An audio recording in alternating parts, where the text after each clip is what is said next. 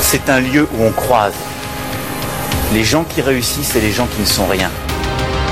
Et donc voilà, moi je suis avec les gens, on est heureux et tout va bien.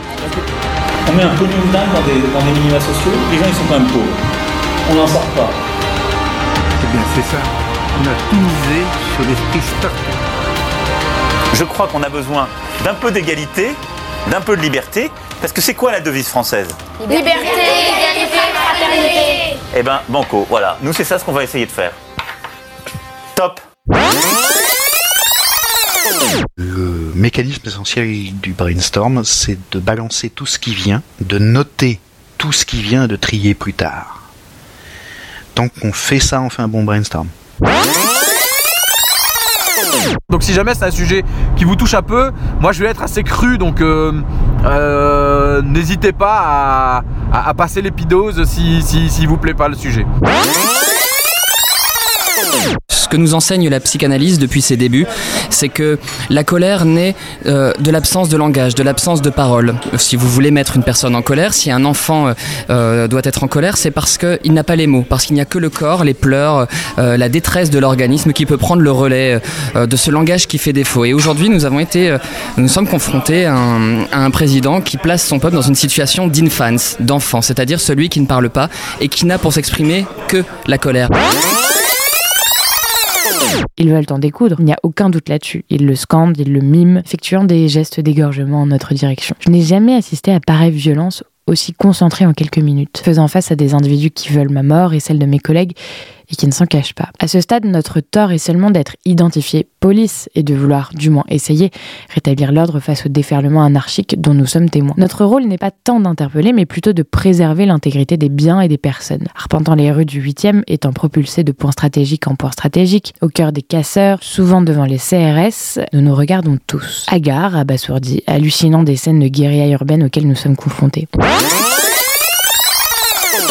Je leur ai dit, écoutez, le docteur Weisspir, c'est la seule chose qu'on peut lui reprocher, c'est d'être juif.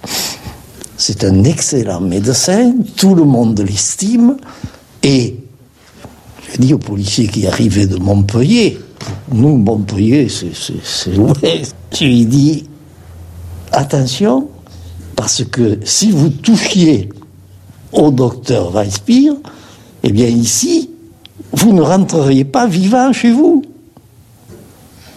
Il m'a dit, mais je lui ai dit oui. Vous vous rendez compte de ce que vous faites? Un bienfaiteur du pays, quelqu'un d'estimable, vous, vous allez le mettre en prison et l'envoyer chez les Allemands et vous savez ce qu'ils en font. Alors j'ai dit ça, ici ça passera pas. Euh, il faut pas les moi, je crois à l'intelligence des Français. Euh, euh, Il y a eu des mesures prises. Il y a, euh, eh bien, ça, ça va. Euh, donc, euh, euh, euh, une fois qu'on prend cette décision, il y a toute une série de mesures. Donc, euh, ouais, et mais euh, en revanche, euh, je crois, mon avis, moi, c'est que c'est que je pense que, euh, mais peut-être et peut-être et même certainement. de- Et ça, euh, et donc dans la Muriel Pénicaud, Madame la ministre du Travail, merci d'avoir été au micro. Je me suis pas arrêté sur le côté poétesse, je me suis arrêté sur euh, les personnes qu'elle a créditées en tant qu'influence. Et la première influence qu'elle mentionne, c'est Avril Lavigne. Et je me suis dit, pourquoi aller écouter cet album? On commence par ça, c'est déjà une catastrophe. En plus, c'est pire que Ah, Avril Lavigne, donc je ne comprends pas quoi. Bah, pêle-mêle, elle cite quand même Avril Lavigne, Nina Simone, André 3000, Kenny West, Missy Elliott. On a vraiment l'impression que cette pauvre enfant est complètement perdue. Elle ne sait pas où elle va, elle ne sait pas ce qu'elle fait.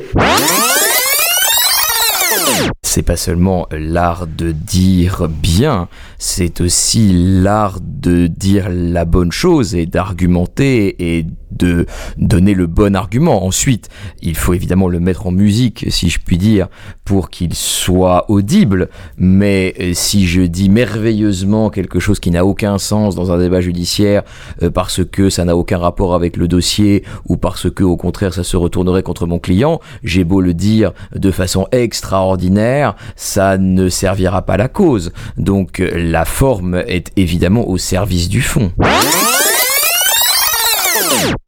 Vous avez toujours rêvé d'élever Benoît Hamon dans une petite boule? Philippe Poutou en porte-clés virtuel qui clignote Ou Jean-Luc Mélenchon numérisé qui pleure quand il a faim? Découvrez les Tamagotchistes Ne me touchez pas, ma personne est sacrée. La République, c'est moi.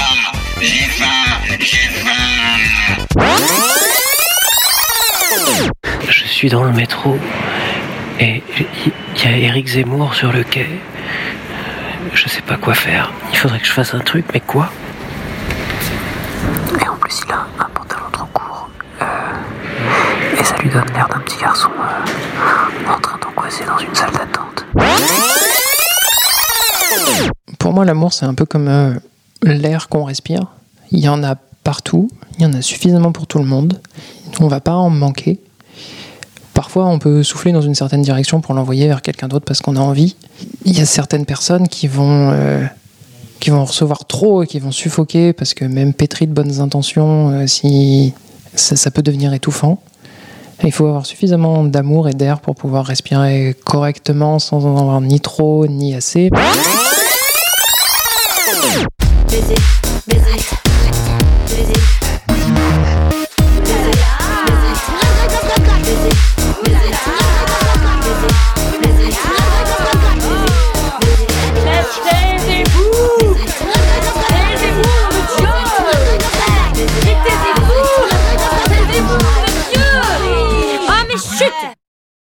Maintenant Donc elle va dans son téléphone, elle récupère le numéro sur le fameux texto du 118-218. Et je pense qu'elle-même était assez gênée. Elle appelle et là je la vois prendre le téléphone et dire avec sa petite voix Euh, oui bonjour docteur excusez-moi je suis euh, euh, Madame machin je suis la mère de machin et machin. Écoutez euh, ça fait longtemps qu'on n'est pas venu mais voilà je vous appelle parce que eh bien écoutez ma fille ma fille a, a- a, figurez-vous un préservatif coincé dans son vagin. Et donc nous sommes un peu perplexes. Je suis ah ah. Et là je la vois qui s'arrête qui fait Oh, excusez-moi, excusez-moi, je, je suis désolée, je ne voulais pas. Enfin, oubliez cette histoire, oubliez cette histoire. Et elle raccroche rouge en disant Merde, merde, c'est le développeur de photos que j'ai appelé. Donc là, je suis en train d'avoir des, des relations sexuelles. Je pense que ça doit bien s'entendre parce que euh, parce que j'ai mis un peu fort et bon c'est c'est un peu violent peut-être de faire figurer ça dans le montage, mais c'est important parce que c'est là le moment où je me dédouble parce que évidemment je suis pas en train de m'enregistrer en même temps que je baisse. J'ai enregistré la voix à part dans un deuxième temps et puis je l'ai mixé par dessus. Mais donc euh, j'aurais dû faire ça plus tôt parce que ça permet euh, ça permet une mise à distance et euh, d'avoir un, vrai recul sur euh, sur la situation. Même si c'est peut-être pas le moment idéal pour euh, pour avoir du recul, mais j'arrive pas vraiment à faire autrement. Partons de l'idée que ça existe.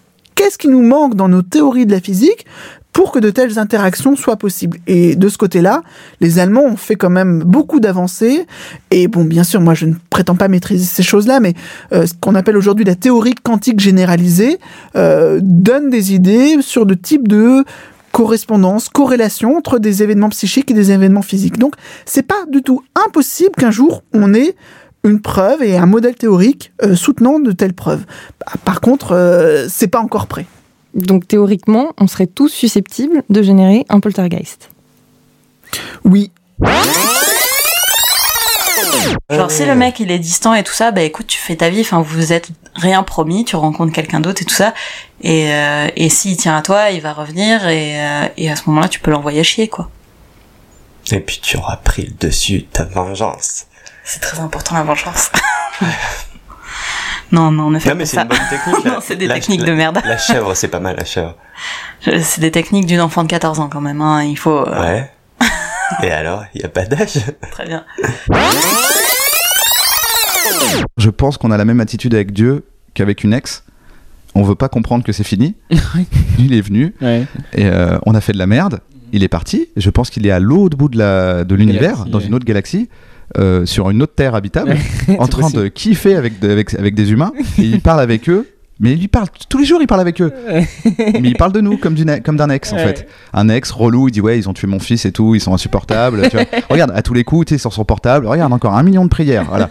un million de prières en absence. Voilà, le mec me lâche jamais. Ce peuple est relou, tu vois. Et que nous, en fait, on n'arrive pas à lui laisser de l'espace et que peut-être à un moment, on devrait tous se mettre d'accord pour arrêter de l'embêter. Mm, drôle. Et peut-être qu'à un moment, il va revenir. Mais que là, en fait, on lui met une pression de fou. On lui dit que tout est grâce à lui, tout est à cause de lui. Et qu'en fait, lui, il en peut plus de Le nous. problème, c'est que là, on a mis le monde dans un état où on va avoir besoin à un donné de- du retour de Dieu, quoi, parce qu'il y aura pas d'autre Oui, mais sauf que quoi. lui, t'imagines, de l'autre côté, Ouais. de temps en temps, s'il jette un œil, il, va sur la page Facebook, il nous a gardé en ami, Ouais, il regarde ce qu'on fait, il Non, fait, non, bah, bah tu vois, je t'ai dit, les mecs sont vraiment problématiques, c'est n'importe quoi. Terminons ce numéro avec la rubrique du Fun Fact Quiz qui, comme son nom l'indique une fois de plus, euh, servira à vous parler voilà, de faits étonnants, inattendus, euh, qui, une fois de plus, sont là pour piquer un peu votre curiosité et aussi pour que, euh, si vous allez une soirée, euh, que, que leur pas s'éternise un peu, pour que vous puissiez briller à votre soirée. C'est vraiment le genre de petites anecdotes que vous pourrez raconter un peu pour faire votre intéressant et, qui sait peut-être euh, ramener une femme à la maison euh, grâce à ces anecdotes. C'est un peu aussi ça le but de l'émission, hein, pourquoi pas. On a toutes vécu ce rôle euh, où en fait on a zéro intrigue, zéro, zéro plot, qu'on a absolument rien, absolument rien à foutre sur le terrain et qu'on est juste là pour valoriser en fait des instincts masculins en mettant un corset. Euh, et qu'on se rend compte qu'en fait on n'est pas la seule à avoir vécu ça et qu'il y a plein de personnes qui ont vécu ce- cette, euh, cette, cette, euh, cette mésaventure, et ben ça crée un sentiment euh, de euh, ouais de euh, je sais pas c'est le, le truc qui me vient là c'est le- la conscience de classe un peu marxiste tu vois mais mais appliquée à la condition féminine quoi Et à la condition féminine dans le cadre du GN. Enfin, c'est exactement On va donner trois phrases toutes simples qui permettent de bien enclencher une discussion euh, si on veut sincèrement l'avoir euh, avec une victime de violence sexuelle. Donc, Attention, soyez bien attentifs. Euh, c'est parti. C'est très subtil. Première phrase qu'il faut toujours dire je te crois. Même si ça semble évident ou anodin, c'est super important qu'on puisse se sentir en confiance, savoir qu'on ne remettra pas en cause la véracité de notre récit. C'est la première étape pour arriver à avoir une conversation construite avec quelqu'un qui a vécu des violences, d'ailleurs qu'elles soient sexuelles, euh, physiques ou psychologiques. Deuxième point, ce n'est pas de ta faute. Parce que ce n'est jamais de la faute de la victime sous aucun prétexte. Et même si vous avez l'impression en tête d'avoir de très bons arguments pour dire que peut-être elle l'a cherché, sachez que vous vous trompez. Ce n'est jamais de la faute d'une victime, donc c'est très important aussi. Elle a besoin de l'entendre. Elle-même, de toute façon, sans que personne lui dise rien, va se culpabiliser parce que c'est une mécanique euh, quasi systématique. Donc dites-lui que ce n'est pas de sa faute et que une agression est toujours de la faute de l'agresseur. Et troisième point, je te soutiens. On ne fait rien sans l'accord préalable de la personne qui nous parle, qui nous confie son récit. On priorise ses envies, ses sentiments, ses craintes. On ne la force pas à déposer plainte, merci. Surtout pas. Ça peut être hyper violent, donc même si vous estimez que c'est la meilleure solution, c'est peut-être pas la meilleure pour elle et vous respectez ses envies Ses et son rythme et ses volontés. La femme se met à crier. Attention au virage Attention au virage Lionel, alarmé, prend immédiatement en compte son avertissement. Engagé à 90 km/h, il est ralenti. À peine sorti du virage, un second cri retentit. Cette fois, il s'agit de celui à l'unisson de Florence et Françoise. Sous leurs yeux, en pleine marche, dans un habitacle fermé par deux portières uniquement accessibles à l'avant du véhicule, l'autostoppeuse vient de s'évaporer. Quand on s'est retourné, elle avait tout bonnement disparu, racontera Thierry à Francis Attard, du Midi Libre, le 28 mai 1981. Donc on s'est demandé ce qui se passait quoi. Euh, Pourtant on la sentait, elle était bien vivante, on n'aurait jamais cru qu'elle allait disparaître comme ça quoi. Alors là, franchement, c'était vraiment entre nous, on s'est regardé, c'est vraiment l'angoisse quoi.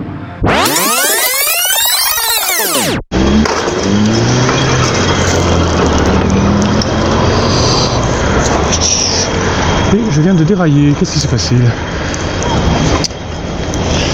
Qu'est-ce qui s'est passé Pourquoi ça a déraillé Ah, J'aime pas ça.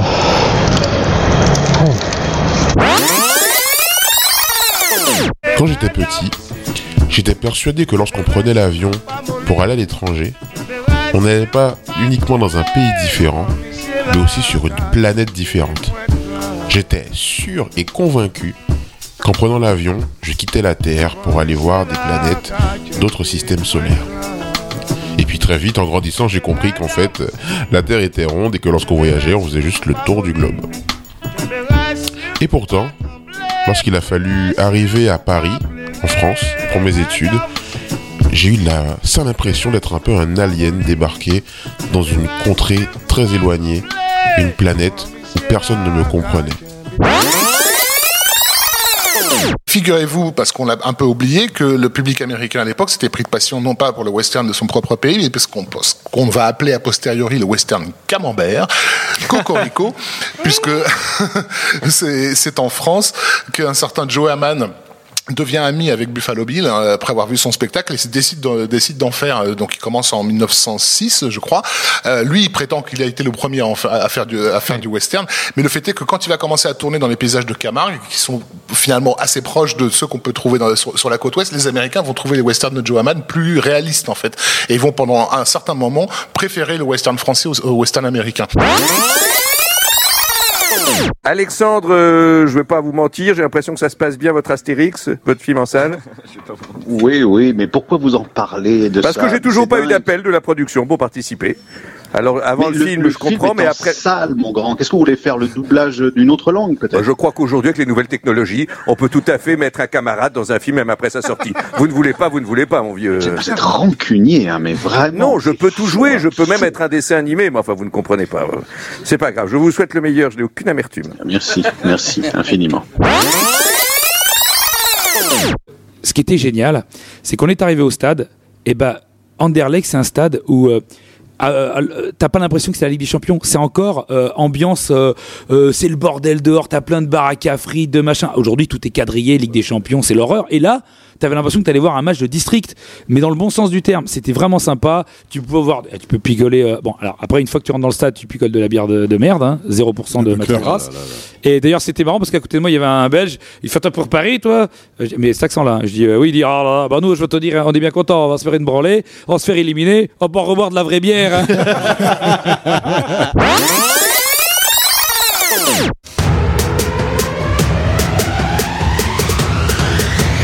Le gros dossier. Euh, sachez qu'on a reçu le prix du meilleur, euh, meilleur jingle au Jingle Award pour celui que vous venez d'entendre. Mais pas vendre du podcast pour du podcast. Là, on se tire une balle dans le pied, à mon avis. Et, euh, et, et le problème, c'est qu'il faut trouver des gens qui sont intéressés pour euh, pouvoir financer des choses différentes. C'est c'est ça qui va compter. Donc, avec le biais euh, vendre du son avant de vendre du podcast, il y a, il y a moyen. Euh, autant à des entreprises qu'à des collectivités ou, ou des musées ou que sais-je encore. Euh, après, le podcast pour le podcast, euh, à long terme, oui, j'y crois. Euh, pour l'instant, non, parce qu'il n'y a pas de, il y a pas, il y a pas l'audience nécessaire, à mon avis. Apparemment, ce, ce type qui faisait, qui faisait, euh, qui faisait Riviera détente donc depuis euh, un an à peu près quand on a lancé le Cozy Corner, euh, a visiblement estimé qu'on lui, qu'on avait complètement repompé son concept alors qu'on n'avait pas vraiment écouté qu'il avait fait avant. le Ah concept. Et, euh, Le et- concept et du podcast discussion, c'est un Ouais, peu compliqué non, à, mais c'est ça, à Non, mais quoi. pas- non, parce que, mais je, je viens de le lire, parce que je crois qu'à un moment donné, on a mis de la bossa nova. Non mais c'était même pas de la vraie bossa nova. Enfin Ah bon, bon je- mais bref, non mais c'était, c'était. Attends, vous avez plagié le podcast d'un tueur en série. Voilà, c'est ça. Il a assez mal vécu. Non, mais Pour- c'est pour simplifier. Je crois qu'en fait, il y avait une espèce de timing regrettable. C'est que on a sorti notre premier numéro alors que lui, il venait de sortir un épisode où il disait aux gens, mais faites des podcasts, c'est cool et tout. Et en fait, il a vu ça, il a pris ça pour des gens qui ont fait exactement comme lui. C'est vraiment, il avait l'air d'être convaincu de ça dans sa tête. Et il Ah a ouais, dû se dire, dommage. putain, les connards! Je- moi, je demande aux gens, je dans un élan créatif, apporter du neuf dans ce, dans ce truc, et vous faites tout pareil que moi. Et, même pas, vous me prévenez quand vous le faites, vous me mentionnez même pas quand vous sortez un Ah, ouais, épisode. Je ouais. pense qu'il a vécu comme ça. Malheureusement, on n'était pas au courant. Ouais. Et c'est juste un pote à nous qui, qui a écouté l'épisode et qui a fait, euh, je pense qu'il parle de vous dans le dernier Attends, il est en train de citer deux gros connards. non, mais c'est à peu près ça. Peu importe, je pense que de toute façon, tous les phénomènes surnaturels sont appelés à devenir des phénomènes naturels quand on les aura expliqués, parce que euh, il faudrait simplement que des, chercheurs euh, continuent euh, plus nombreux à se pencher là-dessus pour qu'on explique en fait ce qui se passe, sans tomber dans, un, dans une sorte d'obscurantisme où tout, tout devient possible, y compris des, des, des, des théories et des thèses qui sont pas loin de celles du complot et qui du coup sont dangereuses. Et enfin, Louis Chix, un team raclette ou team fondu Je ne sais pas pourquoi cette question, mais je vous la pose quand même cette saison. Florent Ni l'un ni l'autre. Euh, je, vais, je vais dire quelque chose qui va énerver beaucoup de monde, mais je pense qu'on est sur, euh, sur deux choses qui sont complètement surcotées. Bon, ben voilà. C'est une réponse très décevante. Unanime. La bonne réponse est anti raclette, évidemment.